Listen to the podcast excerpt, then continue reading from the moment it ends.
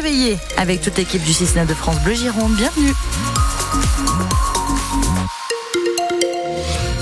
Et conséquence de la tempête d'hier, euh, on va en reparler, Janelle Bernard. Deux routes sont encore fermées, deux routes départementales en Gironde. Exactement. Après le passage de la tempête Carlotta, donc hier, la départementale 2 à Saint-Julien de Bechevel dans le Médoc et une autre au Bio, c'est tout près de Libourne. Voilà. Donc, euh, on va évidemment se renseigner sur l'évolution de la circulation après, eh bien, cette tempête Carlotta, quels impacts. Et puis vous aussi, vous nous le dites, hein, si vous êtes témoin de quelque chose dans le département, bien sûr, vous nous appelez. On compte sur vos infos en temps réel. Donc, encore un petit peu de nuages et de la pluie. Et puis ce vent toujours présent hein, ce matin. Oui, exactement. Alors voilà, ce matin, on reste dans la tendance du week-end, hein, des averses, mm. du vent. Cet après-midi, ça devrait aller mieux avec la possibilité de voir euh, quelques belles éclaircies. Mais c'est évidemment sur le littoral qu'on sera le plus arrosé pour aujourd'hui. Ce matin, les températures comprises entre 7 degrés à Libourne et dans le sud Gironde, 8 pour Bordeaux. Cet après-midi, on monte pas beaucoup plus haut, 10 sur la métropole bordelaise, 11 sur le bassin d'Arcachon. Elle était donc bien là. Greta Thunberg a manifesté, manifesté dans les rue de Bordeaux hier. La Suédoise de 21 ans, peut-être la militante pour le climat la plus connue dans le monde, a marché entre la victoire et le miroir d'eau hier à Bordeaux. Pas énormément de monde, hein, mobilisé entre 1200 personnes d'après la préfecture et 3000 selon les organisateurs. Manifestation contre les projets de Vermilion, l'entreprise canadienne qui veut forer huit nouveaux puits de pétrole à l'Atteste sur le bassin d'Arcachon. Il y en a déjà une cinquantaine. En tout cas, Greta Thunberg était là, elle ne s'est pas exprimée, mais elle a dansé, chanté des slogans avec son kéfier et kawaii rose, comme les autres manifestants, Valentin Dunat. Quand Greta Thunberg se déplace, qu'elle le veuille ou non, et elle semble vraiment ne pas le vouloir, elle ne passe pas inaperçue. À Bordeaux hier, Daniel, 32 ans, l'a bien remarqué. Pour moi, c'est une personne qui s'est levée, qui a dit, euh, qui a dit merde, et de, par son âge, euh, tout le monde a, repris la chose et elle est devenue pour moi une martyre climatique, comme je disais. quoi. C'est le bouclier, c'est le, le fer de lance de la cause et elle prend euh, une pression de ouf. À chaque sortie, des dizaines de caméras, d'appareils photo, de micros l'entourent, ce qui a fait dire à Sonia la pauvre. Euh, mais je disais plus la pauvre parce que je me dis que c'est un peu euh, déshumanisant de la traiter comme si c'était un objet qui représente tout le mouvement. Enfin, c'est une militante comme une autre, quoi. Enfin, je sais pas. C'est juste que ça me fait de la peine déjà, enfin que ça soit pour elle ou pour d'autres célébrités. Disons qu'en fait, que on les traite comme si c'était juste une image à photographier.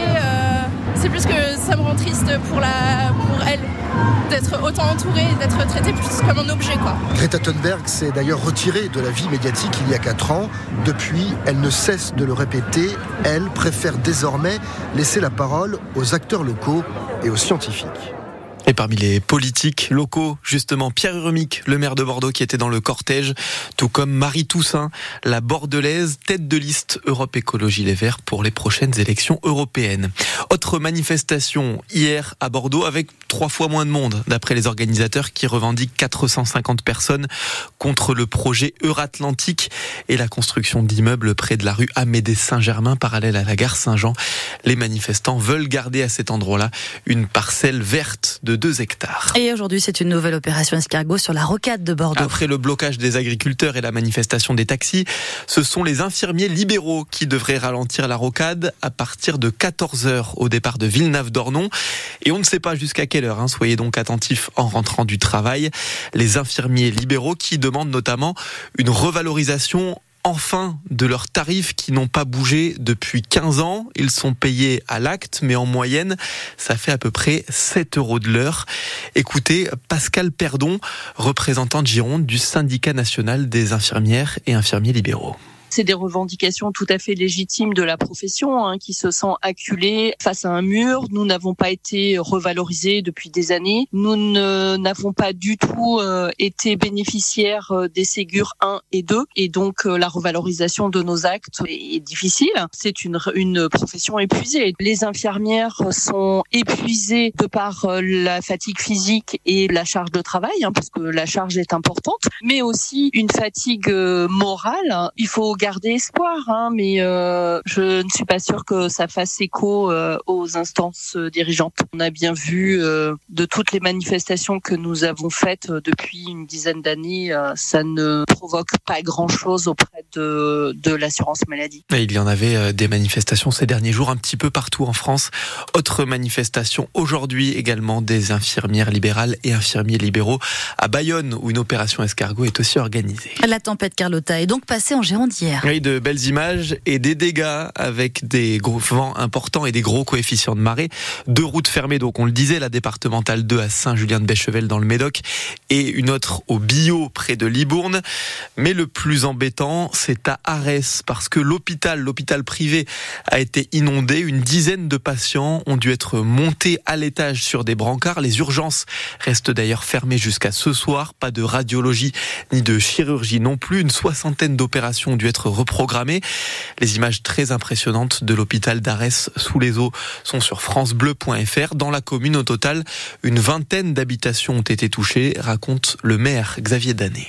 Moi, j'ai fait le tour avec mes adjoints et les services techniques. On a fait le tour de chaque habitation. On a regardé effectivement et les forces de gendarmerie. J'avais envoyé les forces de gendarmerie d'abord. On a fait un tour pour voir s'il y avait des besoins de relogement parce que c'est une priorité aussi. On n'en est pas à ce stade-là. Par contre, on reste là aussi en, alerte et j'ai prévenu euh, tous les habitants des alentours que si on avait le moindre doute, on les préviendrait de façon personnelle. Il y a des dégâts, il y a des dégâts purement matériels aussi. Et là, il faut pas s'inquiéter purement matériel. Donc on va mettre les, outils d'ébène et autres à leur disposition pour évacuer et voir avec eux les assurances comment ils peuvent prendre en charge ces dégâts-là. Xavier Danet, le maire d'Arès au micro France Bleu Gironde d'Hugo Deschamps. Et on vient de l'apprendre, Météo France maintient ce matin la Gironde en vigilance orange crue.